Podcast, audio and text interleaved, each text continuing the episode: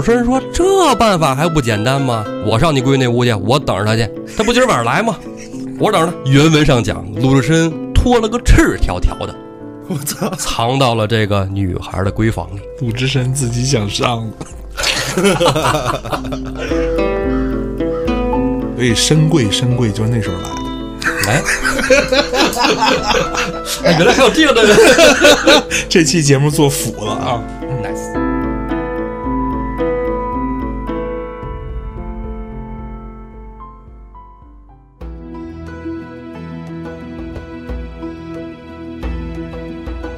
胡说历史，笑谈有道，欢迎您收听由后端组为您带来的《胡说有道》。喜欢收听我们栏目的朋友，可以在微信公众号中搜索“后端组”来关注我们，里面有小编的微信，小编会拉您进我们的微信群，与大家聊天互动。大家好，我是主播道爷。大家好，我是秋。大家好，我是马斯。我今天特别高兴啊，能够受到道爷的邀请，突破了次元壁，来到了我一直敬仰的“胡说有道”栏目。这高帽戴的，让人发颤呐！我今天来呢，是抱着一颗小粉丝、小迷弟的心情来到现场，听道爷给我们讲讲《水浒传》的故事。这马老师忒抬举了啊，有点见外了。这个咱们胡说有道栏目啊，从六月份开始呢，变成每两周更新一期。不光是我们的胡说有道啊，还有这个后端案内人也是跟我们一样，隔一周播放一次。嗯，今天我跟你说，其实压力蛮大的。为啥？你看我用了“蛮”这个词，是不是特像马老师说话的方式？还好了啦，没有我那么机车。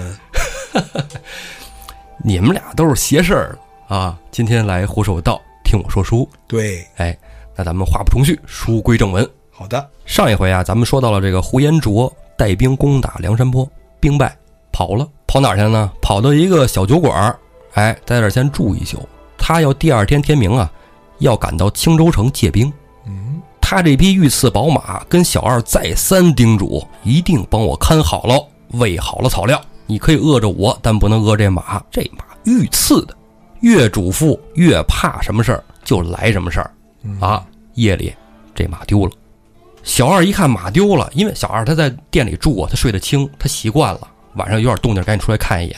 有动静，一看马丢了，赶紧就跟呼延灼说：“官爷，官爷，不好了，您那马让人给偷了，这马没了。”呼延灼一听，我操，什么情况？我马丢了，让你看怎么看的呀？急急忙忙穿上衣服就赶紧出来了。一看那马厩里啊，空空如也，那匹踏雪乌龙驹啊，消失不见。这古人真挺不容易的。咱现在好歹这车没了，还有个盗抢险，这马丢了，在古代不就干着急啊？那可不吗？赶紧问这小二，我让你给我看那马，马给我看哪儿去了？小二说：“哎呦，官爷，这您真不能怪我啊！我跟您说啊，我们这个周边啊，离着这个州府远着呢，谁也管不了这一块儿。好多山头上啊都有草寇，您这马保不齐就让哪个山头大王给弄走了。要不您往前走两步，您看看前面有没有亮光。话说呀，这山村野店啊，周边没灯，不像说咱现在。”路灯照的灯火通明。古代那时候在山村里，那要有点火把亮光，可显啊，明显着呢。胡延灼回屋提了双鞭，哎，跟着小二就出来。出来一看，在远远的这个半山腰那地方，果然有火把亮光。这是有人呢。呼延灼也不知道，他也是初来乍到。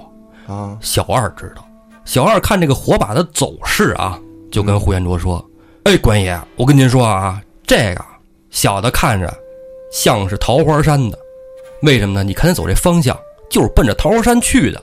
那山上可有贼寇，那有五六百人呢。就咱爷儿俩，咱这去，那就回不来了。所以这小二知道这马是被山贼给劫走了。哎，马老师，你问到点儿上了。原著里可没写这个小二跟桃花山有什么来往勾结。他肯定有勾结，但是电视剧就这么改的。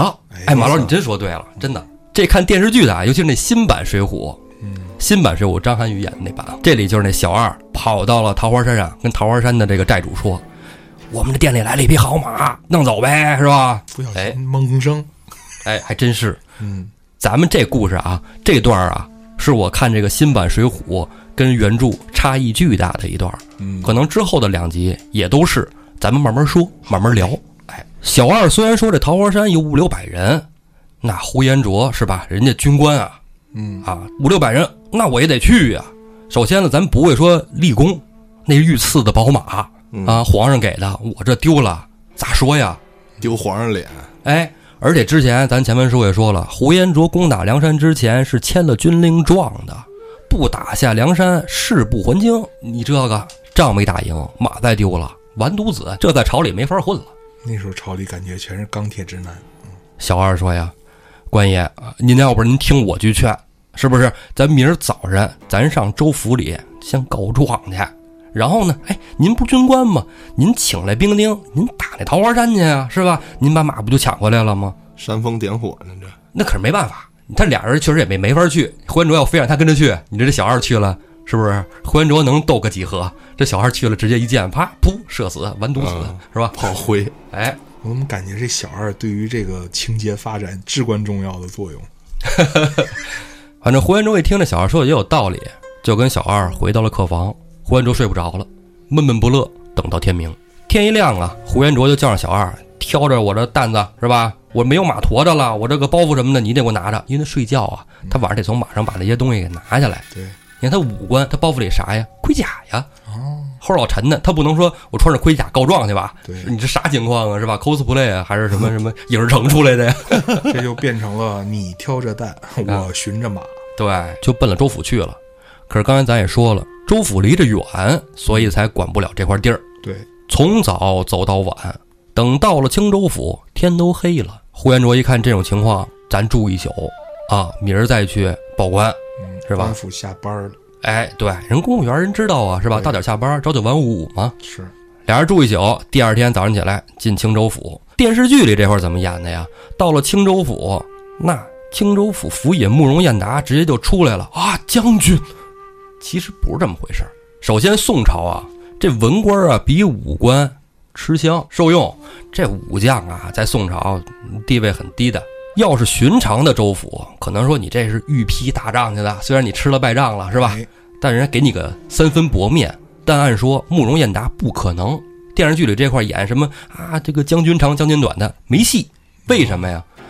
这慕容燕达呀是皇上的大舅子，嘿，沾亲的，哎，慕容贵妃呀在宋徽宗那儿吃香的很，所以不可能晚上加班特意等着他。也不能跟呼延灼低声下气的。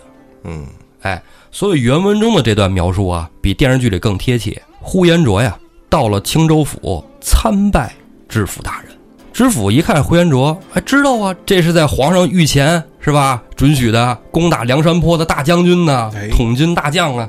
说你怎么跑这儿来了？你不是去围剿梁山泊去了吗？啊，脚怎么样啊？嗯，呼延灼说：“哎呦，大人您别提了啊，我这个兵马都湿了出师未捷，啊，还真没死。”脚都磨起泡了，没有马。没办法，说我这兵马都丢了，我只能说上您那儿借点马，借点兵啊，嗯再去攻打梁山泊。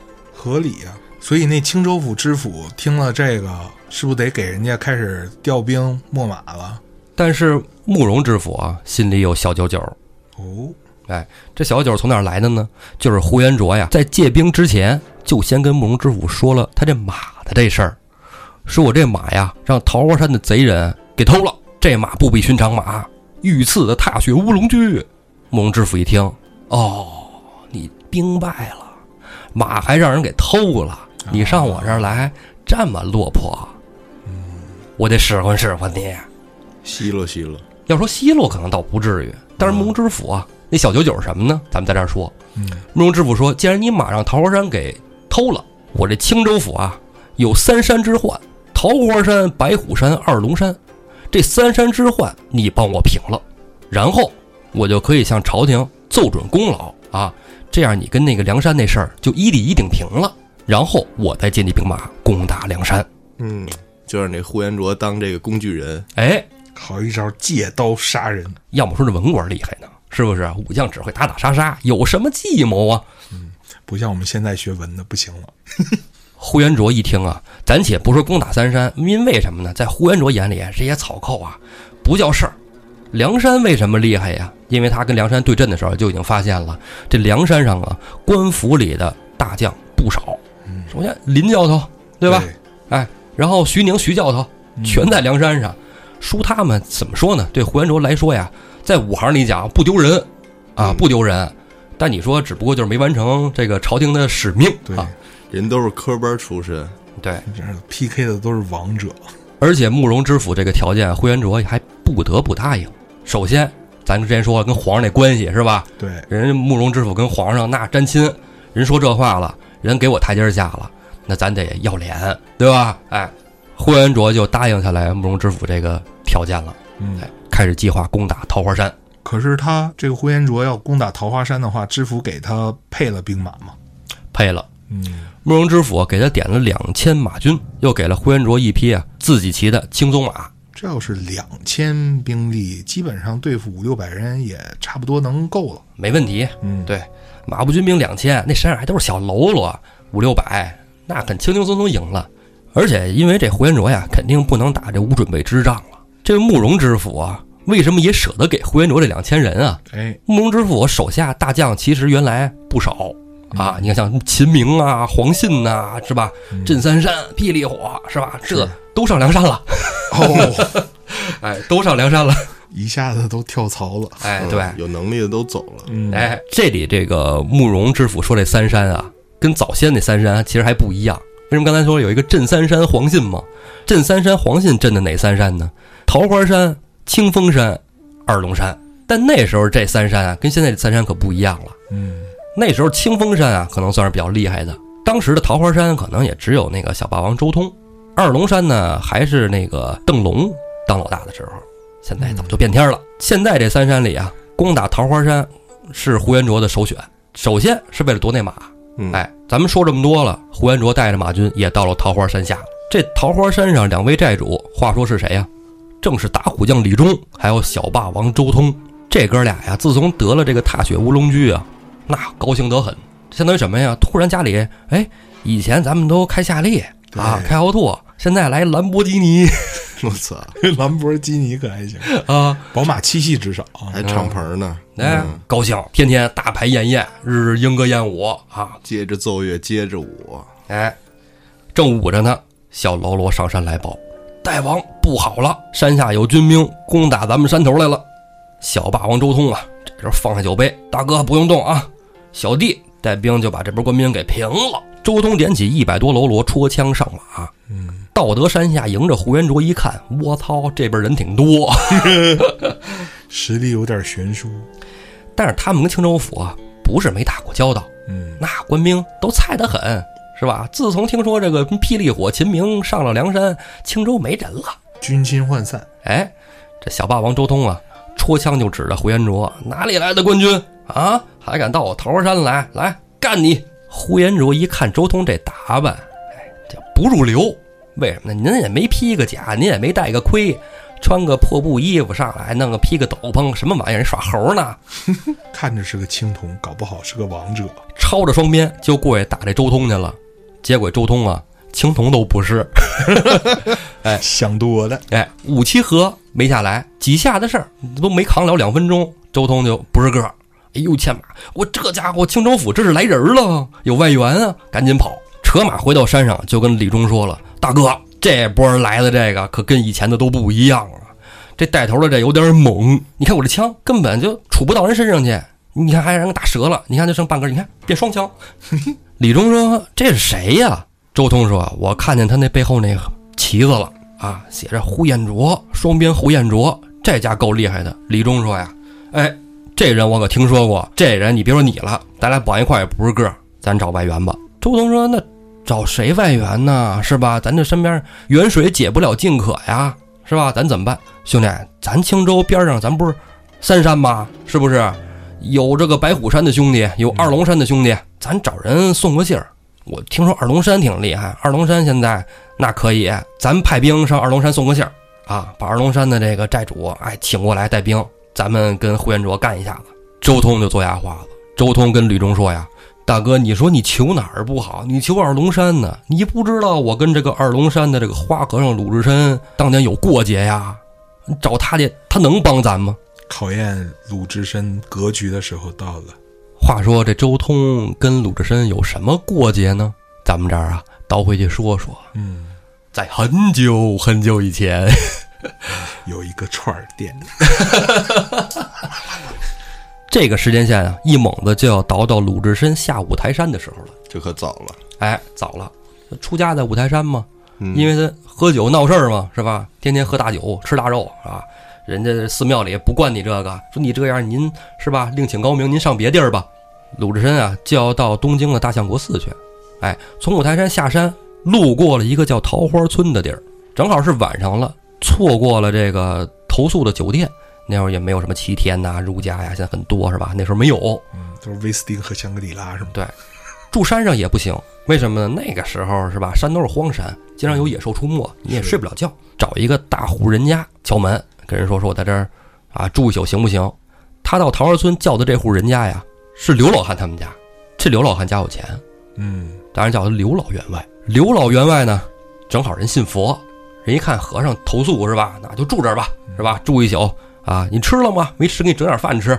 然后跟鲁智深就聊啊，鲁智深说行，吃点什么？你这弄口吃的，一天也也没吃了啊。这老头一看鲁智深这样吧，一会儿说自己贫僧，一会儿说自己洒家的，就说，哎，师傅您吃肉吧，我给你整点肉吃。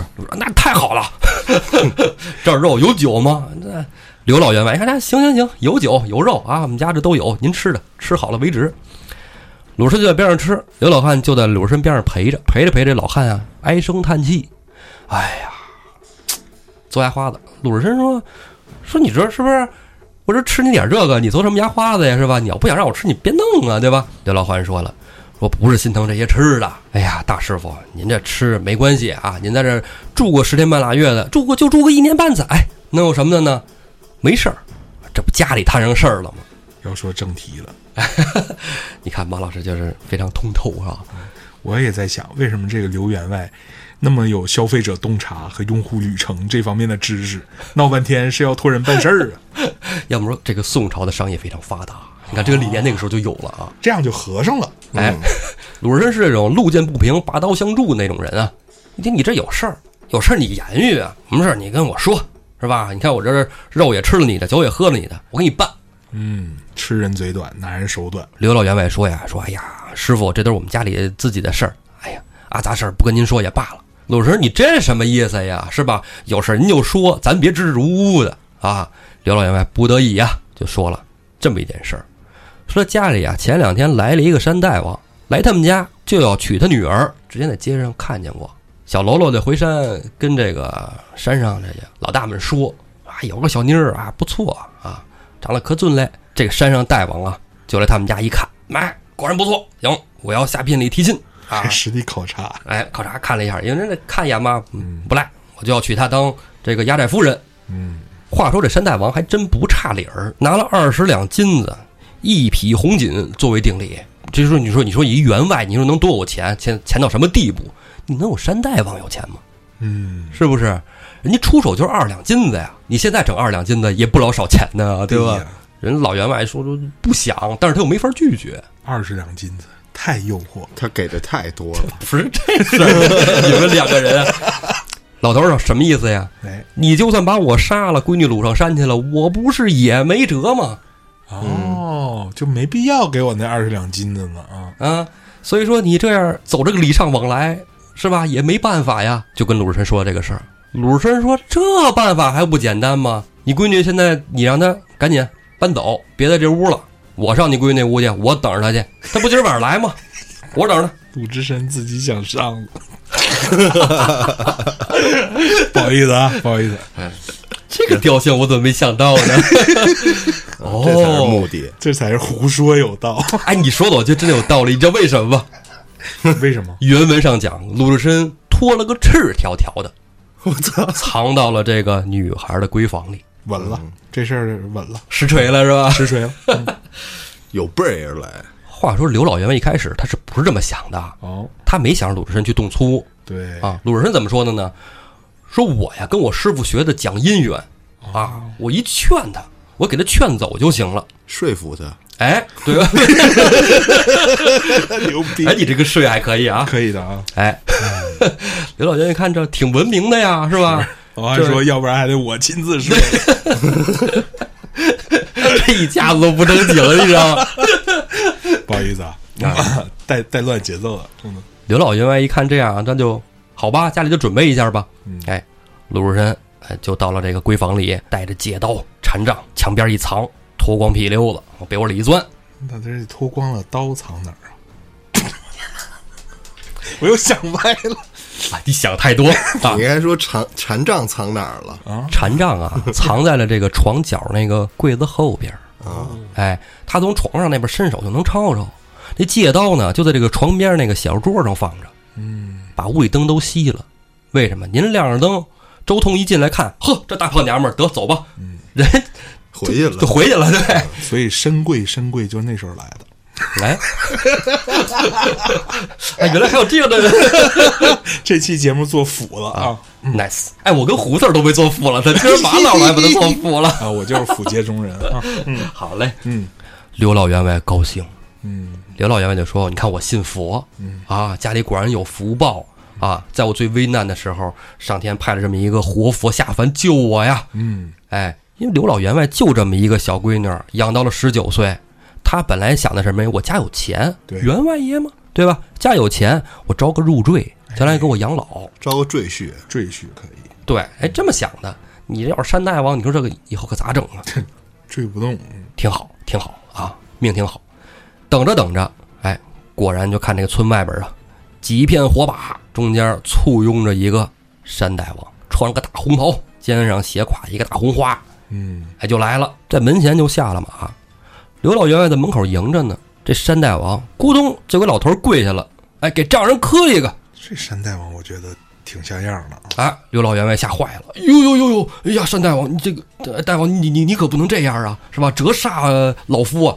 刘老员外赶紧搀，俩人一块儿，哎，感觉还挺好啊，携手揽腕往里走，爷儿俩不错，往里走。为什么？刘老员外心里有底，那屋里炕上躺着不是我闺女，因为知道人晚上来嘛，所以都准备好酒了，酒席宴摆上，喝酒。这山大王就说说，哎呀，这个丈人，呃，先不喝，老张刚子，你你你先坐着啊，我先进去瞅瞅我媳妇儿去啊，也很正常。刘老员外就说：“行，哎，您您贤婿啊，您这边走啊。”给山大王引到了这个闺女的闺房门前啊。刘老员外拿着蜡烛就赶紧走了，蜡烛有亮。这山大王一看，哎呦，这屋里还黑着灯儿呢，这是害羞怕见人呐。我进去瞅瞅去，推门就进来了。进来的时候就已经带着三分酒兴，嗯啊，有点就是飘了。山大王推开门走到屋里来，哎呀，娘子，娘子，因为他在屋里并不是说完全黑的伸手不见五指，嗯他外边亮着灯呢。对，哎，屋里黑的也能从那个窗户上透过来。虽然没有玻璃，那时候这个窗棂纸它也是薄嘛，对是吧？能透光，隐约的看见这个床上被子上面里边儿，哎，娘子在这躺着呢。嗯哎，进来伸手就往被窝里摸，一手就摸着鲁智深那肚子了。啊！鲁智深反手扣住了这个山大王的手腕子，另一手伸过来抓住山大王的头发，一膝盖怼到门子上了，咚！抄起来，薅着脑袋，乒乓五四一顿臭揍。这山大王都打懵了。山大王就说：“娘子，娘子，别打，是我。这娘子字母圈儿的嘛。鲁智深管你这个是吧？兵乓五四一顿打，揍了个五眼青。那这时候这山大王还没反应过来，这不是他娘子吗？这就是电光火石之间。哦，你想，鲁智深是三拳打死镇关西的人，就这通打，这山大王不怂。他摸肚子那一瞬间，难道就没有怀疑过摸的不是一个女人的肚子吗？啊，没准摸的呀，这胸毛啊什么的，是吧？以为是。以为是娘子豢养的某些神兽。刘老太公在外边听见动静不对呀，嗯，大师傅说收姻缘呢，这怎么都喊上救命了？玩的挺刺激啊！哎，外边小喽啰也听见了，刘老员外并着小喽啰到他屋里来，拿灯一照，嚯家伙，一光不溜的大和尚骑着山大王身上，正往脸上捶呢。小喽啰一看自己老大在那挨揍呢，那肯定不能干呐，一窝蜂冲上来要打这个胖大的和尚。胖大和尚鲁智深惯你这个，三下五除二把禅杖抽出来一顿抡。小喽啰也不傻，是吧？您抄家伙了，我们先撤吧。为什么呢？人是来这个结婚来的，对，没带着家伙啊，是吧？小喽啰抄着桌椅板凳，赶紧遮挡啊，都退出屋去了。但就是这些小喽啰，倒是救了这个山大王。哎，鲁智深去拿禅杖跟这帮小喽啰抡的时候，山大王就跑出去了。啊，鲁智深能让你跑吗？拎着禅杖在后边就追。光屁溜子院子里啪追，别他妈跑，干死你们！山大王带着小喽啰往门口跑，门口有马呀，嗯，人骑着马一溜烟就跑了。鲁智深和尚出家人人走着的吗？没有马，找刘老员外借马，这时候也来不及了。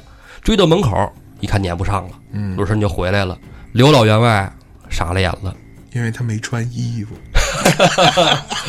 这是重点。啊，说大师傅，要不您穿上去？哎，哎鲁智深穿上衣服了啊嗯啊！鲁智深说：“那你愁什么呢？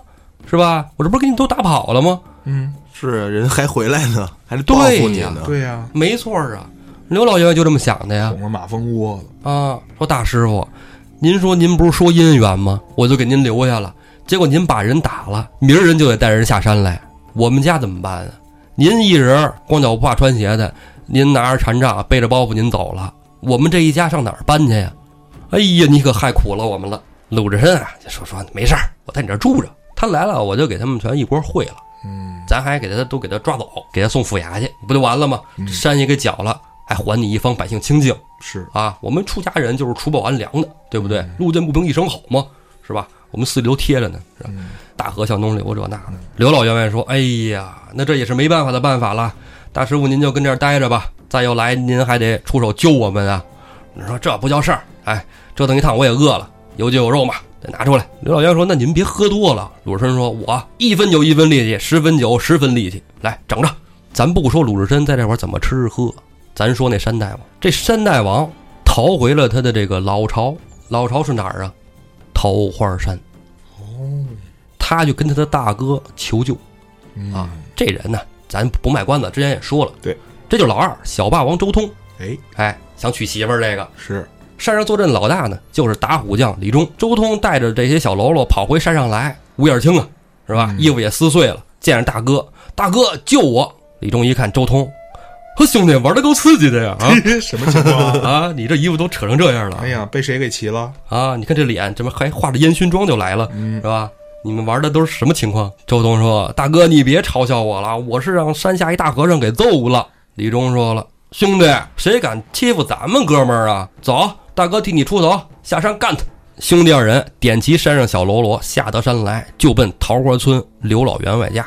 话说这一来一往，天都亮了。小喽啰带来这样，就是那咱就是干架的，枪刀器皿，各种抄着家伙，咱就来了。刘老员外家也有准备，这家丁啊，三步一岗，五步一哨的，也看见了，赶紧往回送信儿啊！山上下来人了，哎呦，这回是大批人马，呃，怎么办呢？刘老员外跟那个还在那儿吃酒那鲁智深说：“大爷，您吃一宿了啊，人山上来人了，咱怎么办呢？”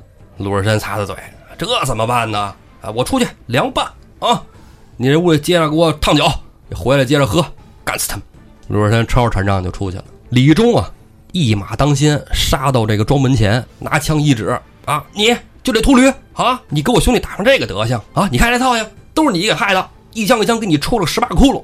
鲁智深说：“你这个阿萨破财啊，还想戳我窟窿？你看我一禅杖把你脑袋削了，叫你认得洒家！”抄禅杖正要往前冲呢，李忠这时候说：“哎，停，等会儿，我听你声音非常熟悉，咱俩是不是认识？说要不你告诉我你叫什么，是吧？咱报个名再打。”鲁智深说：“啊，怕你这个洒家不是别人，老崇经历了相公府帐前提辖军官鲁达的便是，现在出家了，叫鲁智深，知道了吗？让你死在爷爷帐下。”说完这句话呀，打虎将李忠啊，没听着说什么啊，你这以前什么当官的这那的害怕，反而哈哈大笑起来，赶紧下马，把枪往地上一戳，抱拳拱手。原来是鲁达大哥呀，小弟是打虎将李忠啊。鲁智深，哎哎，还真是啊，你怎么跑这儿来了？李忠说：“哎呀，哥哥，当年您还记得吗？咱跟史进兄弟，咱仨喝酒啊，喝完酒之后，您因为那镇关西欺负那个金翠莲，您就替金翠莲出头去了。我跟史进不就走了吗？我走了之后呢，我就上这个桃花山这儿也是就这个，我们老二这就得你打这个。哎，你看，哎，老二过来，这人叫小霸王周通，这个是我大哥鲁达，三拳打死镇关西那个。周通一看，哎呦，大哥是您呐！哎呦，您这声望可早就传出来了。我要知道是您，我可不敢上您这庄上来，让您跟这儿住呢。鲁智深说了，哎，兄弟，这哪是说话的场所呀？走，咱进屋去。刘老员外在边上站着呢。我操，完了！袁文家要没有余粮了，我跟你说，人这一家子呀，这山上这个，原来这和尚是卧底呀。嗯，没办法呀，也得看着这三位爷往里进呢。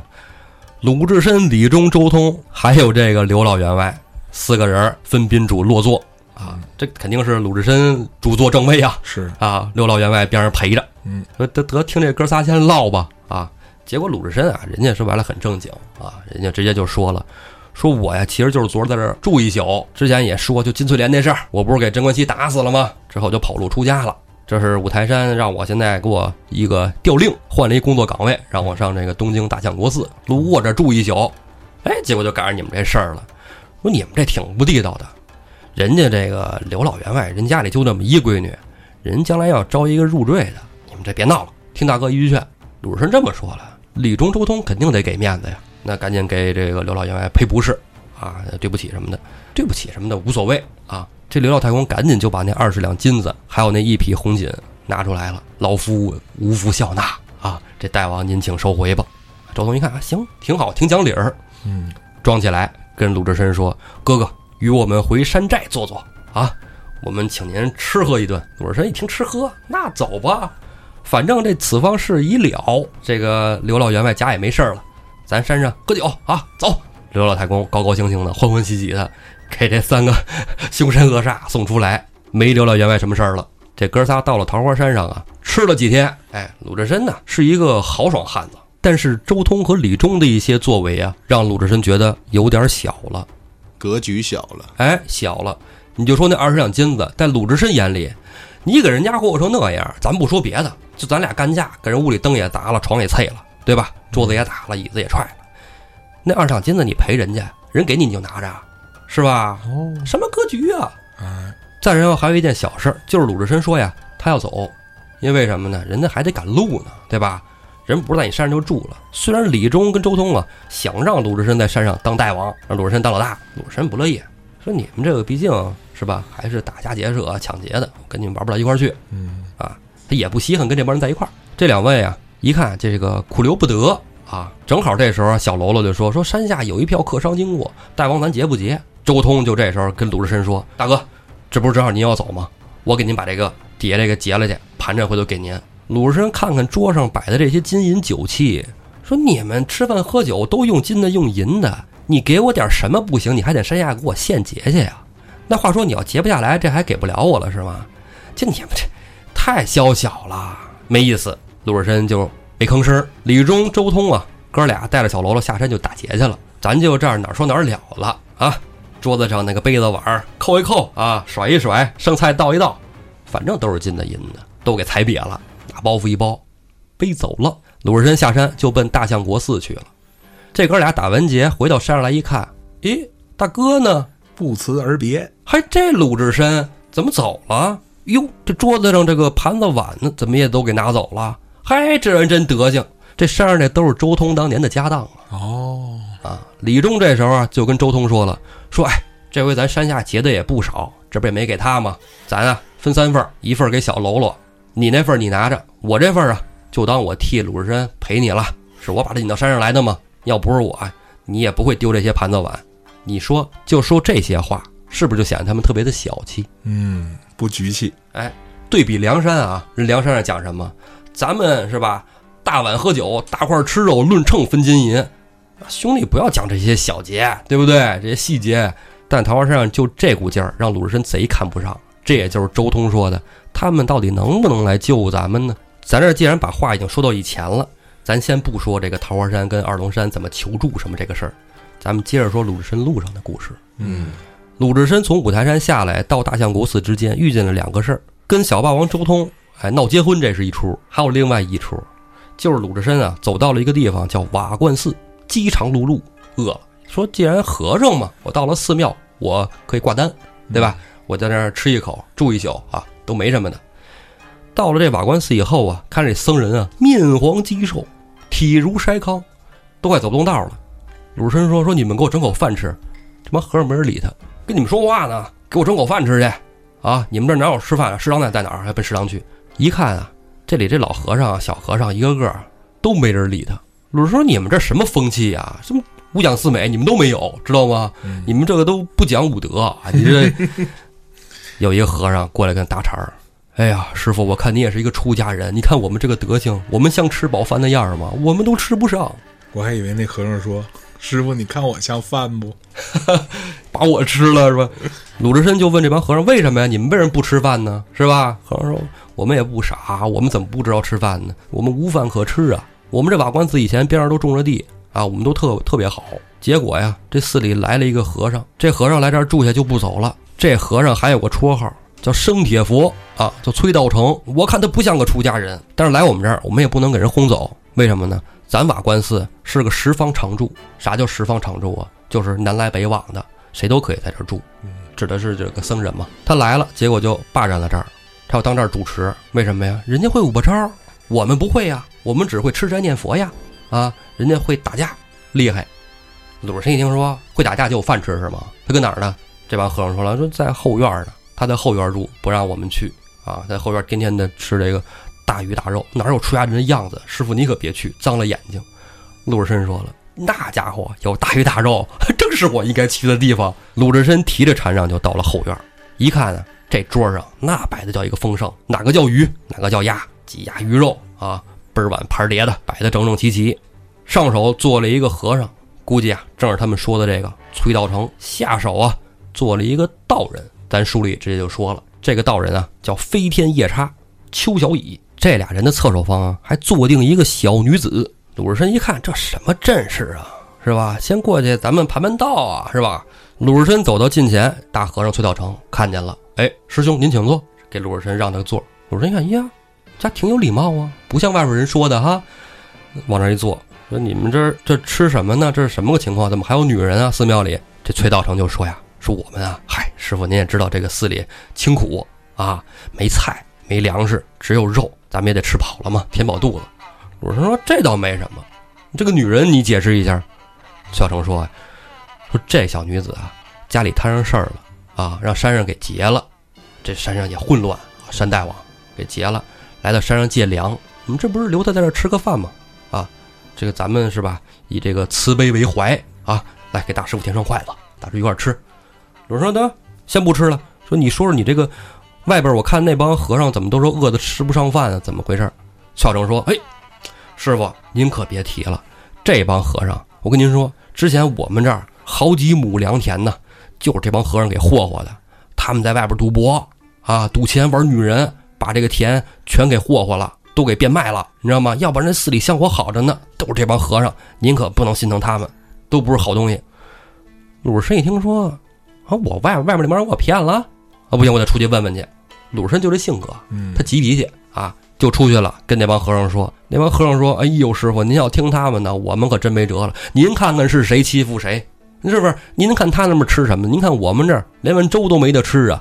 鲁智深说：“操，也对啊，有道理。”那帮和尚就跟鲁智深说：“师傅，您也别去了。”您再去，他们都准备好了，他们会五步超。您看您这样提着禅杖，您肯定气冲冲的过去兴师问罪的，他们肯定没准备，拿好言语安抚你一顿。现在你再去，他们就刀枪相见了。鲁智深说：“刀枪相见，我也不怕他。”咕噜噜，肚子饿啊！鲁智深不怕，但是他怕饿呀。对他走两个来回，这食物消耗就差不多了。本来就空着肚子来的呀。鲁智深说：“那也不行。”这气儿到气头上了，蒙我啊，骗我不行，铁禅杖就去跟人干架去。果不其然，这邱小乙还有崔道成啊，俩人手持兵刃啊，迎着鲁智深就过来了。鲁智深说：“怕你这个，抡禅杖跟俩人打。”鲁智深武艺不差，但是这个饿的滋味是真难受，不吃饭没力气，打谁去啊？打谁也不好使啊。嗯，也没有士力架那时候，吃一个是吧？就你怎么老带广告？老老是走哪哪带广告啊？横扫饥饿啊！哎，还有 slogan 是吧？没办法。鲁智深提禅杖落跑了，俩人也不追。鲁智深跑就说：“那哎呀，这玩意儿我也没法在这待了，这瓦官寺里待着也丢人现眼，跑吧。”跑着跑着，你就说祸不单行嘛，跑到山上碰上劫道的，我操啊！但这人劫道啊，一看是一和尚，嗯，和尚劫道？哎，不是，是看见鲁智深是和尚啊。劫道这个人，这劫道啊也有劫道的规矩，和尚道人不劫。啐口痰，呸，倒霉！鲁智深说：“他妈看见我就倒霉是吗？”啊！我这气儿劲大了，我再干你，那陈章就追着人要打。哎，这人也不怕他，哎，出来跟鲁智深就干到一块儿。哎，干着干着，这劫道的人就说：“哎，别打了，师傅，我看您特面熟啊。”鲁智深说：“你认得洒家？”这一说话，对面那人直接把面纱一摘：“我是史进呐，九纹龙史进啊，你是鲁达大哥吧？哎，还真是我史进兄弟啊！哎呀，洒家剃了头你都认得出来，就你这眉毛眼睛是吧？一看就是鲁达大哥。鲁智深碰上史进了，哥俩一块又唠唠着唠着呢，鲁智深就咕噜咕噜咕噜肚子叫。史进一看，大哥这是饿着了，来，我这有饼，抄出几个饼来。鲁智深一看，好家伙，这跟见了亲爹一样啊！哐哐哐一顿啃，边吃就边跟史进说：“说我在那山上让一个和尚给老道俩人夹击了，趁我饿啊，这个一直要我成佛啊，能把我送走？哎，差点给我送走。”史进说：“大哥，那咱是不是惯他这个？咱俩人干他去。”鲁智深正有此意，走吧！一边嚼着饼，一边抄起禅杖，跟史进俩人就奔瓦官寺而去。抄着禅杖往里走啊，正好看见崔道成在门口那儿。崔道成一看，我操，他还敢回来！来，抄家伙，兄弟，干他！崔道成手持单刀，迎着鲁智深就开始砍。鲁智深这时候吃饱了，兵帮五四跟崔道成打。崔道成一看，我这家伙怎么长力气了？这真是横扫饥饿呀！这个，哎，打不过。邱小乙一看，得了，大哥，我帮你吧。邱小乙抽宝剑就要助阵，正要往这个圈里跳的时候，树后边窜出了九纹龙史进，手挺破刀，把邱小乙手中的宝剑往边上一磕，来，咱俩会会。四个人打成了两对儿。鲁智深一方便连环铲，铲掉了崔道成的脑袋。那边史进一泼刀，将邱小乙斩为两截。真血腥！哎，这哥俩那都是杀人的祖宗，是吧？谁跟他俩干谁倒霉呀？鲁智深一看，把他俩都杀了，是吧？看这屋里有什么这个吃的什么的，给外边的和尚送去。那个外边的和尚，你看都饿得面黄肌瘦，都快死了。到到屋里来，推开门一看，那个小女子其实不是什么劫粮的。那小女子是被那俩人崔道成跟乔小野掳到山上来的，强迫人家当尼姑，哎，人渣。结果就这俩人不是出来打仗来了吗？打架呢吗？这女孩就在屋里上吊悬梁自尽了。我操！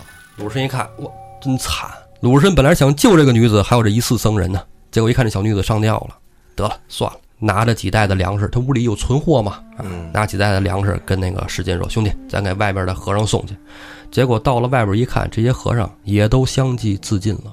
为啥？为啥呀？为什么呢？是因为啊，鲁智深跟这个崔道成说的时候，就说这帮和尚不是说了这个崔道成的坏话了吗？哦，就他走了之后，鲁智深打跑了，这帮和尚一看，哎呀，完了，我们也好不了，哦，要么饿死，要么让他们给我打死，算了，自己先把自己解决了吧，就都自杀了。就这一块儿，我觉得对鲁智深的影响非常大。鲁智深以前呢，首先是看不惯人欺负人的人，所以打死了这个镇关西。是。然后鲁智深不愿意在桃花山落草，他不想做强人，但是看了看这个世道啊，没办法，做强人未必是件坏事。做强人如果除暴安良，那也是好事啊。这可能我觉得就给他的未来啊埋下了一个种子。嗯，史进跟鲁智深一看这样，这一四僧人，这咱也没法成炼了，对吧？得了一把火烧了吧，兄弟俩人放火就烧了这个瓦官寺。烧完以后，兄弟俩人下山来。一问路途，史进要奔华州，啊，上少华山投奔这个神机军主武。鲁智深说：“我得上大相国寺报道去啊，那边那那个 offer 还没那什么呢啊，得赶紧回去。